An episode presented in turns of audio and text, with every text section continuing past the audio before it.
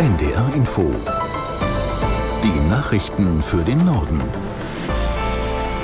Um 14.30 Uhr mit Astrid Fietz. Der Bundestag hat zwei Gesetzen zur weiteren Digitalisierung des Gesundheitswesens zugestimmt.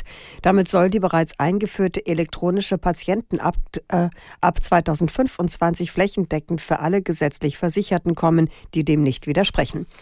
Bundesgesundheitsminister Lauterbach sieht darin viele Vorteile für Patienten, wie er im Bundestag sagte. Versetzen Sie sich in die Situation, Sie sind als chronisch kranker Patient bei einem Facharzt neu einbestellt.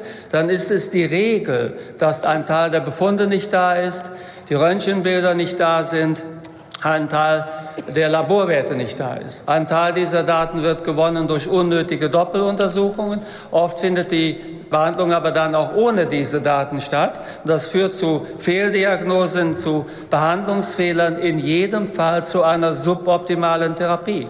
Jetzt werden die Daten da sein, eine deutliche Verbesserung aus der Perspektive der Patienten. Bundesgesundheitsminister Lauterbach. Die Staats- und Regierungschefs der Europäischen Union beraten heute auf ihrem Gipfeltreffen über eine weitere Annäherung der Ukraine an die EU. Ungarns Ministerpräsident Orban ist allerdings weiter dagegen, mit der Ukraine über einen Beitritt zu verhandeln. Er sagte, die Bedingungen seien nicht erfüllt.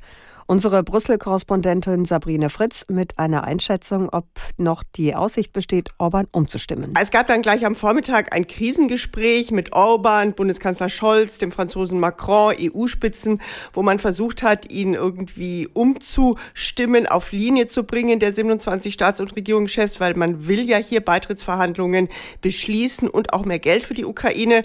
Und der Bundeskanzler sagte dann nur nach dem Treffen, also er will dazu sich jetzt nicht äußern, es sei wichtig, dass dass man miteinander spricht. Also insofern, es sind ja jetzt noch anderthalb Tage Zeit. Der Gipfel soll ja Freitagnachmittag zu Ende gehen und in diesen anderthalb Tagen wird man da wirklich intensiv darüber beraten. Und Stand jetzt ist es wirklich schwer zu sagen, wie ein Kompromiss aussehen soll. Russlands Präsident Putin hält an seinen Zielen im Ukraine-Krieg fest. Auf seiner Jahrespressekonferenz in Moskau sagte er, es werde erst Frieden geben, wenn Russland seine Ziele erreicht habe. Bedingung sei der Verzicht der Ukraine auf die NATO-Mitgliedschaft und die Entmilitarisierung des Landes. Außerdem sagte Putin, dass für den Krieg keine neue Teilmobilmachung nötig sei. Die Zahl der Freiwilligen werde bis Jahresende bei einer halben Million Soldaten liegen. Täglich kämen 1500 hinzu. Die Terrororganisation Hamas sieht sich auch künftig im Gazastreifen an der Macht. Anführer Haniyeh sagte in einer Ansprache, die Hamas werde auch nach Ende der Kampfhandlungen die Kontrolle behalten. Aus Tel Aviv, Julio Segador. Es seien eine Illusion und eine Fata Morgana, dass die Hamas in den Nachkriegsplänen zum Gazastreifen keine Rolle spiele. Demgegenüber betonte Israels Premier Netanyahu, dass am Sieg Israels kein Zweifel bestehe und wörtlich, wir gehen bis zum Ende, bis zum Sieg. Ex-Premier Lapid forderte seinen Nachfolger auf, mehr als bisher das Schicksal der Geiseln in den Blick zu nehmen. Es sei in Ordnung zu sagen, dass man bis zum Sieg weitermachen werde, aber dieser Sieg beinhalte auch die Rückkehr der Geiseln. Die deutschen Reeder fordern von der Bundesregierung und der EU mehr Schutz im Roten Meer. Es müsse sichergestellt werden, dass zivile Handelsschiffe und insbesondere die Seeleute nicht in den Konflikt im Nahen Osten hineingezogen werden, erklärte der Hauptgeschäftsführer des Verbandes Deutscher Reeder Kröger in Hamburg.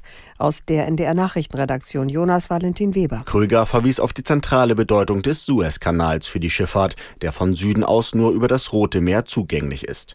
Es müsse zentrale Priorität Deutschlands und der EU EU sein, diese Seehandelsroute sicherzuhalten, so Kröger. Seit Beginn des Gazakriegs kommt es im Roten Meer zu Angriffen durch die jemenitischen Houthi-Rebellen, die vom Iran unterstützt werden. Ziel sind Tanker und Handelsschiffe, die nach Darstellung der Houthi Kurs auf Israel nehmen oder Verbindungen in das Land haben. Zuletzt hatten die Rebellen einen norwegischen Tanker mit Raketen beschossen. Die EU-Mitgliedstaaten und das Europäische Parlament haben sich auf ein lange umstrittenes Lieferkettengesetz geeinigt. Damit sollen Unternehmen mit mehr als 500 Beschäftigten künftig verpflichtet werden, bei der Herstellung ihrer Produkte mögliche negative Auswirkungen, beispielsweise mit Blick auf Menschenrechte, zu ermitteln. Das müssen sie auch für alle Zulieferer und Geschäftspartner tun. Außerdem sollen die Unternehmen direkt haftbar gemacht werden können, etwa in Fällen von Kinderarbeit, schlechten Arbeitsbedingungen oder Umweltschäden. Wirtschaftsverbände hatten im Vorfeld gegen das Lieferkettengesetz protestiert. Umweltschützer begrüßen die Pläne dagegen. Dem neuen Gesetz müssen die EU-Mitgliedstaaten noch formal zustimmen. Seit heute ist in der EU der Kurzmitteilungsdienst Threads verfügbar.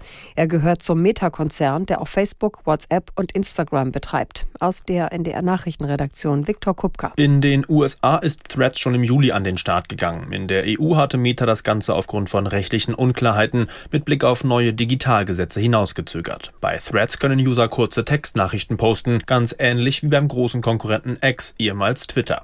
Nach dessen Übernahme durch Elon Musk und wachsender Kritik sinken dort die Userzahlen. Große Werbekunden haben sich bereits zurückgezogen. Metas Threads will sich hier offenbar als Alternative im Markt behaupten.